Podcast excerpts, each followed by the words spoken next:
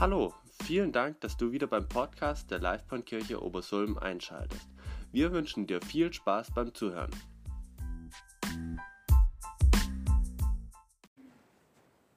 Ach, vielen Dank fürs Anbringen. Muss ich meinen Verstand abgeben, wenn ich die Bibel lese? Genau, das habe ich mich schon oft gefragt. Ich weiß nicht, wie es euch geht, aber ganz kurz ein Schwank aus meinem Leben. Ich habe mich ja erst im Studium bekehrt und ähm, das war eigentlich das, was ich immer so gedacht habe. Ne? Ich habe eigentlich schon immer so eine Affinität auf, oder einen Wunsch gehabt, ähm, Gott zu finden und so weiter, aber ich hatte immer wieder den Eindruck, hey, sag mal, muss ich da eigentlich meinen Verstand abgeben? Ich kapiere das nicht. Und interessanterweise, mir konnten auch relativ wenig Menschen Antworten auf meine Fragen geben, was mich dann dazu geführt hat, auch dagegen zu argumentieren. Das war auch, glaube ich, ganz erfolgreich. Bin ich überhaupt nicht stolz drauf, aber es ging wirklich ähm, so in eine Richtung dann, wo ich das Gefühl hatte, ich tue auch die anderen mit meinen Zweifeln so mit anstecken. Und ich muss ganz ehrlich sagen, manchmal geht es mir heute noch so, ach, hier bin ich ja, schön, manchmal geht es mir auch heute noch so, dass wenn ich was in der Bibel lese, dass ich mir denke, ja, was soll denn das? Ja, also, was soll denn das? Zum Beispiel, alles hat seine Zeit. Steine sammeln, Steine wegwerfen. Könnt ihr mal nachlesen in den Sprüchen. Können wir anders mal drüber reden, was das bedeuten kann. Aber auf jeden Fall hatte ich so einige Fragen und ähm, ich würde mit euch da gern mal auf so meine drei Highlights eingehen. Und ich habe drei Videos mitgebracht, Daniel, Tobias, wer auch immer die abspielt. Jetzt wäre die Zeit fürs Video 1, das vorzubereiten und gleich mal anzubringen. Genau. Schaut.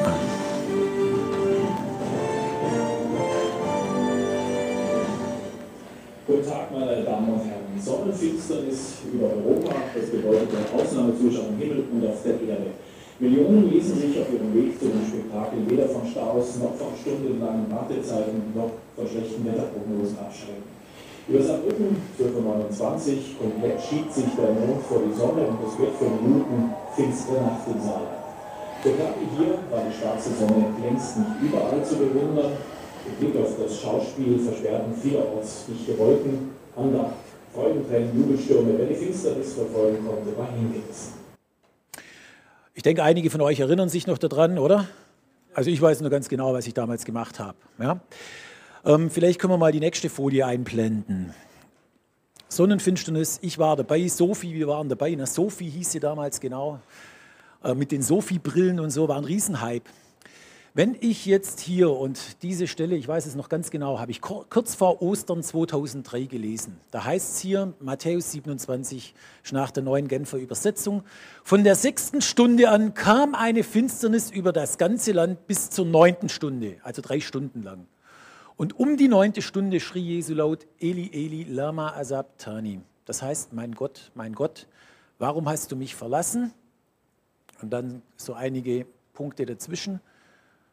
Und dann heißt es weiter, aber Jesus schrie abermals laut auf und verschied. Und siehe, der Vorhang im Tempel zerriss in zwei Stücke von oben an bis unten aus. Und die Erde erbebte und die Felsen zerrissen. Und es war kurz vor Ostern 2003 und ich habe meine Tageszeitung gelesen. Und in dieser Tageszeitung war so ein Artikel über Ostern drin. Und da hat einer genau diese Bibelstelle behandelt. Und er schrieb dazu, naja, wenn man sich den Tod des Sohnes Gottes irgendwie vorstellt, dann doch genauso. Die Sonne muss dunkel sein, der Vorhang muss zerreißen, ein Erdbeben kommt und dann geht es noch weiter. Die Gräber gehen auf und die Toten kommen raus. Er schreibt er so, das ist einfach mit dazu geschrieben worden. Er dachte, recht hat er. Recht hat er. Recht hat er. 1999, ich war mit dabei bei der Sonnenfinsternis. Das ging keine drei Stunden. Ja, das ging eine Minute 20 oder so. War total beeindruckend. Ein Hahn hat geschrien, die Vögel haben zu singen aufgehört, es ist kalt worden. Ich weiß, ich habe das noch gut im Gespür, aber es ging keine drei Stunden. Und für mich war einfach ganz klar, das kann so nicht stimmen. Und ich bin mit meinen Zweifeln zu einer Bibelschule gegangen. Und da war tatsächlich jemand da, der hat gesagt, du weißt was, es gibt zu diesem Ereignis von der sechsten bis zur neunten Stunde, gibt es einen historischen Schreiber, der heißt Tallus. Der hat zum Zeitpunkt Jesu gelebt und hat genau über diese Sonnenfinsternis geschrieben und hat auch notiert, dass es drei Stunden lang stattgefunden hat. Die Schriften von diesem Talus existieren nicht mehr, aber jemand hat später genau diese, ähm, diese Passage aufgegriffen, ein Geschichtsschreiber, ähm, der hieß, Augenblick mal, habe ich gar nicht aufgeschrieben, irgend so römischer Geschichtsschreiber, ähm, der hat es aufgegriffen und hat über diese Bibelstelle geschrieben, äh, über diese Stelle geschrieben, wo äh, das drei Stunden eine Sonnenfinsternis war und hat geschrieben, das kann so nicht sein, was er sagt. Das heißt, wir haben eigentlich nicht den direkten Beweis, nicht ein, ein, ein Schriftstück aus dem Zeitalter von Jesus, aber jemand, der dieses Schriftstück vorliegen hatte und genau darüber philosophiert hat, warum das hier falsch ist. Und da war ich schon geblättert, muss ich sagen. Ja, war schon geblättert, weil genauso habe ich mir das auch vorgestellt. Also wenn eine Sonne drei Stunden verfinstert, na, das ist was, was die Leute wirklich bewegt. Ja, und ich war, habe gedacht, schau mal einer an. Wie gnädig ist Gott, dass er mir da eine Antwort aufgibt, auf diese bohrende Frage oder diesen, ich weiß nicht, ob ihr das kennt, das ist wie so ein, da macht sich so ein Unglaube dann plötzlich in einem breit. Ja, das kann nicht stimmen. Da bin ich Gott sehr dankbar dafür. Video Nummer zwei, bitte.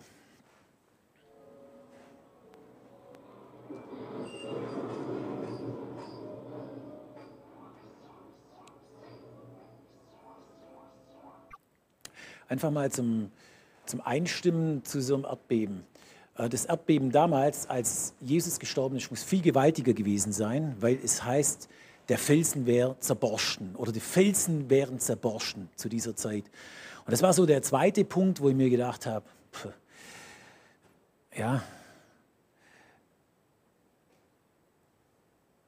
irgendwie, vielleicht gibt es da doch irgendeinen Zeit, irgendwie einen Beweis dafür oder so, ne? weil es hat immer noch so an mir genagt. Und tatsächlich habe ich ein paar Jahre später einen Artikel gelesen, und zwar gab es 1986, hat man einem Architekten den Auftrag gegeben, zu der Jesuskapelle zu gehen, die auf dem Felsen von Golgatha steht. Ich hoffe, dass das alles stimmt, was ich erzähle, weil ich war noch nie dort, aber so habe ich das gelesen, dass auf diesen Felsen, wo Jesus gekreuzigt wurde, eine Kapelle gebaut worden ist.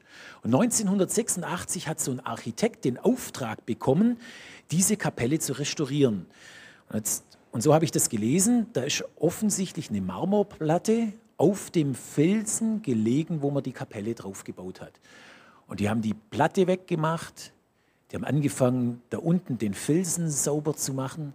Und das Erste, was sie entdeckt haben, ist einen Eisenring, der hat einen Durchmesser von 11 Zentimeter gehabt. Und da haben sie festgestellt, das muss der Eisenring sein, der war auch so gekennzeichnet, ne, wo wohl das Kreuz Jesu stand. Und das Erste, was sie erstaunt hat, ist, in 11 Zentimeter, da passt nicht wirklich viel rein. Also sie sind davon ausgegangen, dass das Kreuz nicht sonderlich hoch war, sondern mit Sicherheit nicht mehr wie 2,20 Meter bis 2,50 Meter. Und vor allem, es war ein runder Ring, wo ungehobelte Holzstangen reingekommen sind. Also Jesus ist nicht auf dem gehobelten Kreuz wohl gekreuzigt worden, sondern auf dem relativ niederen, ungehobelten Holz. Und dann haben sie weiter gegraben und weiter sauber gemacht und sind an dem Felsen entlang und haben festgestellt, dass dieser Felsen gespalten ist über 16 Meter hinweg von einem Erdbeben. Der Felsen Golgatha war durch ein Erdbeben gespaltet.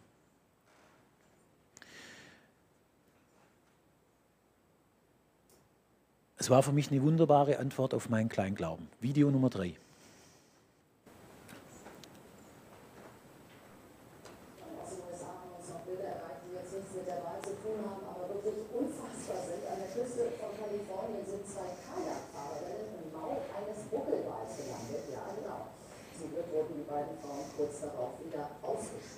Auf einem Internetvideo ist der unglaubliche Moment zu sehen.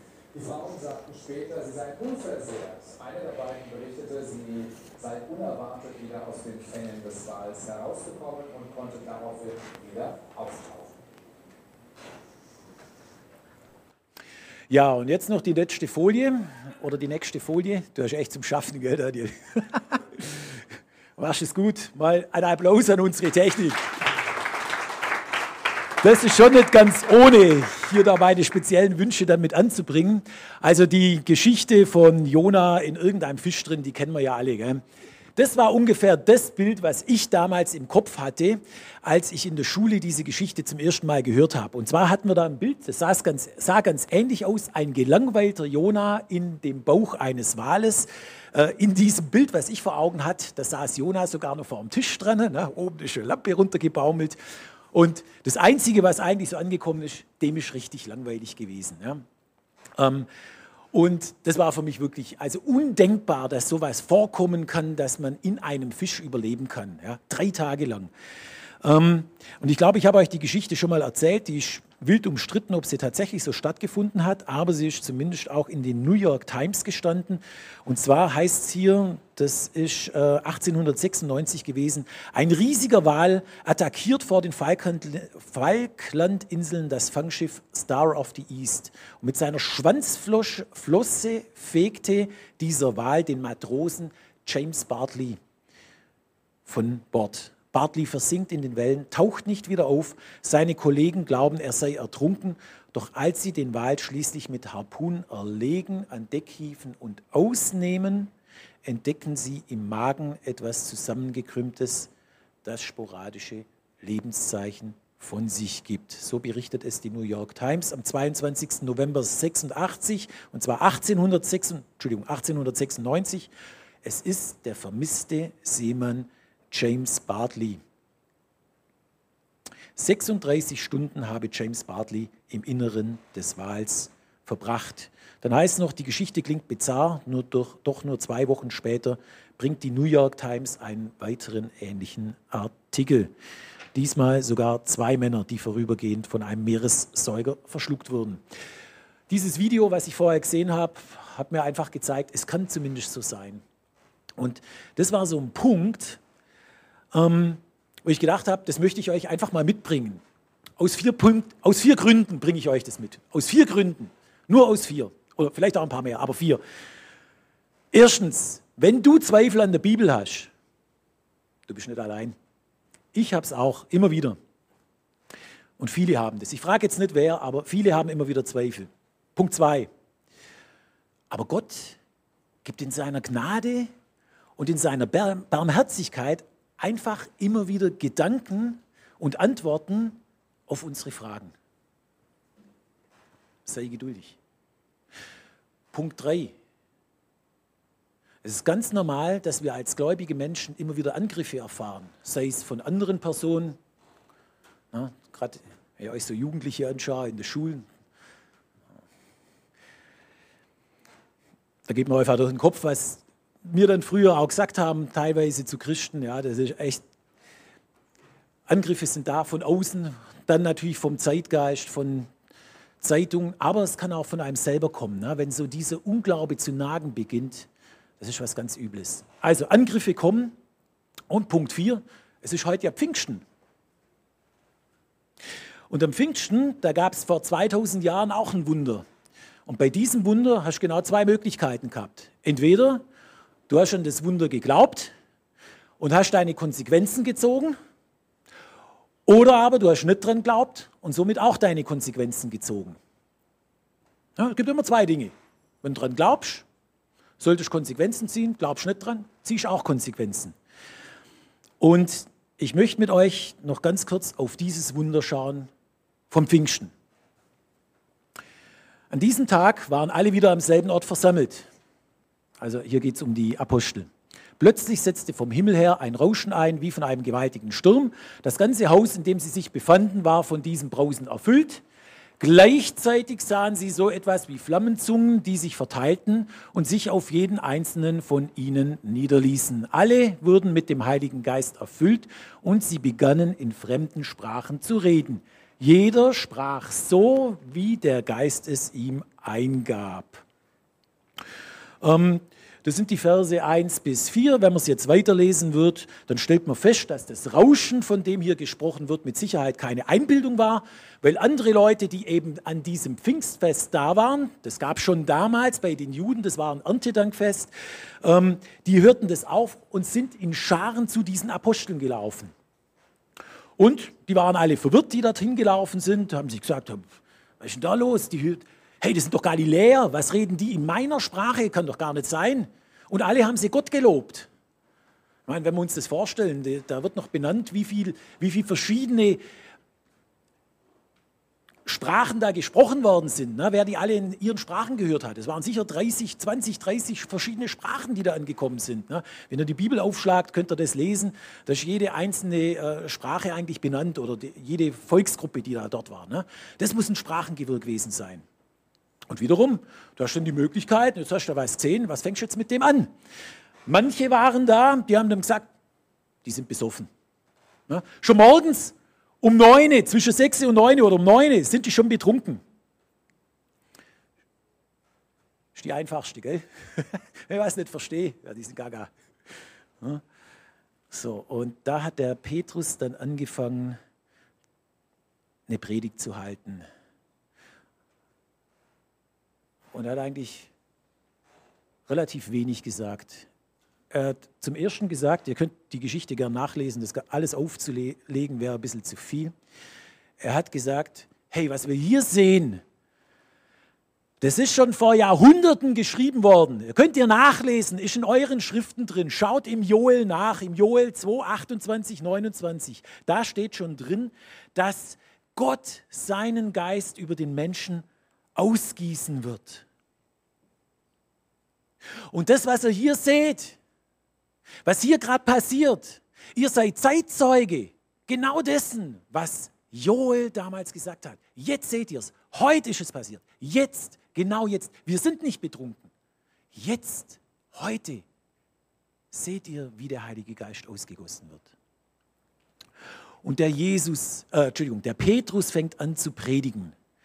Er predigt ab Vers 22 darüber, dass der Jesus doch derjenige ist, von dem schon David gesprochen hat. Ihr König David, das große Vorbild der Juden, hat schon von Jesus gesprochen und hat schon, und hat schon auf ihn gewartet, weil er wusste, dass einer kommen wird, der den Tod überwindet. Und ich darf euch noch in die nächste Bibelstelle hier mit reinnehmen. Ihr seht, das ist sofort folgend. Alles steht in der Apostelgeschichte 2 drin. Und Petrus sagt weiter, ja, diesen Jesus, also auf den David schon gewartet hat, diesen Jesus hat Gott auferweckt. Wir alle, nämlich zwölf Leute, wir sind Zeugen davon. Wir sind Zeugen dafür und noch viel mehr waren mit dabei. Aber wir zwölf und andere, die hier mit dabei waren, sind Zeugen dafür. Wir haben das selber gesehen.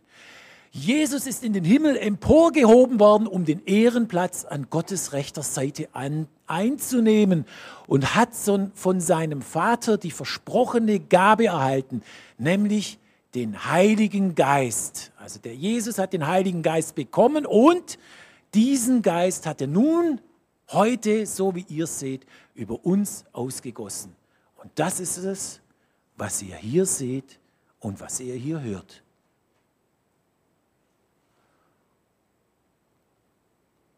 Und noch die letzten zwei Verse.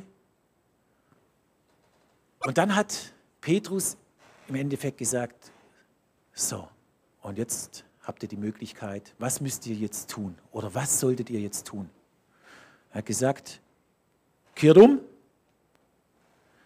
lasst euch auf den Namen Jesu taufen, dann wird Gott euch eure Sünden vergeben ihr werdet den Heiligen Geist bekommen. Und das ist eine Zusage nicht nur für euch, sondern auch für deine Nachkommen, für alle Nachkommen. Und zwar völlig egal, ob die hier wohnen, in Israel oder sonst irgendwo. Und wiederum, es waren viele Leute beieinander, weil wir wissen von 3000, von denen werden geschrieben in der Bibel, 3000 sind daraufhin umgekehrt und andere haben es nicht getan.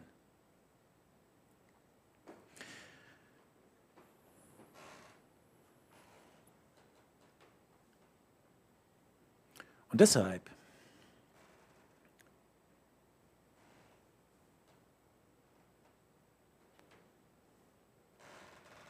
Ich kann mir gut vorstellen, wenn ich damals dabei gewesen wäre,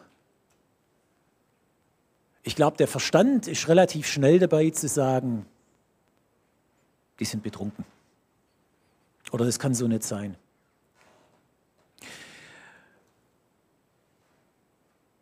Aber Petrus sagt, hey, wenn ihr diesem Jesus angehören wollt, dann müsst ihr umkehren, euch auf den Namen Jesu taufen lassen, dann bekommt ihr eure Sünden vergeben.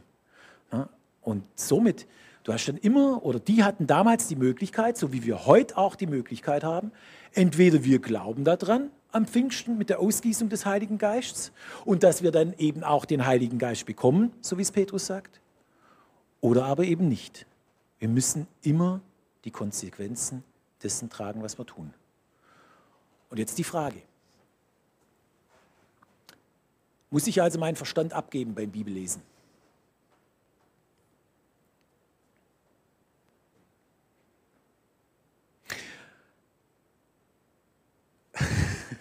Nein. Ich, ich glaube nein, ich sage es mal so. Oder ich denke nein und ich würde es auch falsch finden, das zu tun. Sondern geht mit dem Verstand an die Bibel ran. Es gibt mit Sicherheit im ersten Moment immer viele Dinge, die man nicht versteht, die vielleicht auch unlogisch erscheinen oder aber die sogar meinen Verstand übersteigen. Aber es ist meine Erfahrung und die Erfahrung von so vielen anderen, dass wenn ich verstehen will, dann wird Gott mir häufig, nicht immer, aber häufig führt er mich dann ganz liebevoll auch an diese Punkte heran und gibt mir was, womit ich meine Fragen beantworten kann und womit ich auch einfach verstehen kann.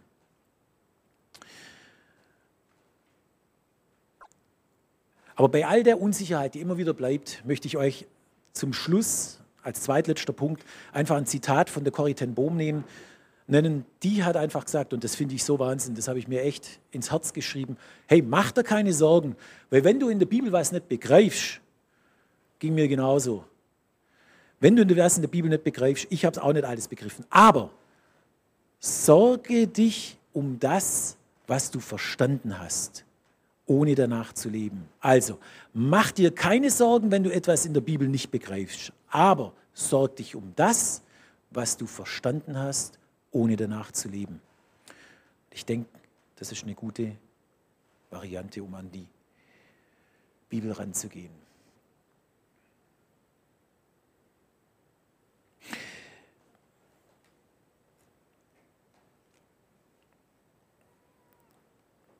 Zwei Dinge noch. Ich gehe mal davon aus, dass ihr alle schon umgekehrt seid und wirklich Jesus nachfolgt. Falls es noch nicht der Fall ist, können wir gern im Anschluss an den Gottesdienst noch drüber sprechen. Und zum Zweiten möchte ich euch einladen zum zweiten Teil der Predigt, den es geben wird. Da geht es genau dort dann weiter. Was passiert denn, wenn der Heilige Geist in mir wohnt? Was heißt denn das? Wie gehe ich damit um? Und welche Auswirkungen und Konsequenzen hat es? Und als persönlicher Teil, wie hat es mein Glaubensleben auf den Kopf gestellt bzw. revolutioniert, als ich das erkannt habe, dass er wirklich in mir wohnt. Ich möchte nur beten und ich würde die Band gern bitten, schon mal auf die Bühne zu kommen. Ja, ich bin da einfach unendlich dankbar, dass wir wirklich unseren Verstand nicht ausschalten müssen, wenn wir die Bibel lesen, sondern dass es einfach völlig normal ist, dass wenn ein Gott wie du, der alles erschaffen hat, die Welt, die Erde, das Weltall, diese unendlichen Weiten geschaffen hat, der den Menschen erschaffen hat, der die Tiere erschaffen hat, der einfach, ja, auch so viele Dinge uns angekündigt hat, schon in der Vergangenheit, was später eintreffen wird, Herr, der einfach weiß, der einen Plan hat hier, der einen roten Faden hat für, die, für uns Menschen, der weiß, was in Zukunft kommen wird. Herr, ist, da muss ich einfach sagen, muss ich eigentlich schon wieder die, diesen Predigttitel eigentlich verändern, weil es wirklich vermessen ist, das zu sagen. Aber sorry, ich wirklich, es geht nur mal um einen Verstand und Du weißt, wie schwierig das immer wieder war, dann auch wirklich, oder wo ich gedacht habe, hey, muss ich wirklich den Verstand ausschalten, um die Bibel zu lesen? Und ich bin dir dankbar, dass ich diese Frage mittlerweile absolut mit Nein beantworten kann, sondern dass du möchtest, dass wir unseren Verstand einschalten, aber nicht nur mit unserem Verstand dein Wort lesen, sondern eben auch mit unserem Herz. Herr, und ich danke dir, dass du wirklich sagst, dass derjenige, der dich von ganzem Herzen suchen wird, dass du dich von dem auch finden lässt, Herr. Und da bin ich so froh drum, Herr. Und ich danke dir einfach, dass wir das heute auch feiern dürfen, dass du den Heiligen Geist ausgeschüttet hast und dass du so einfach auch immer und jederzeit bei jedem von uns sein kannst, Herr. Hab Dank dafür. Lobpreis und Ehre. Amen.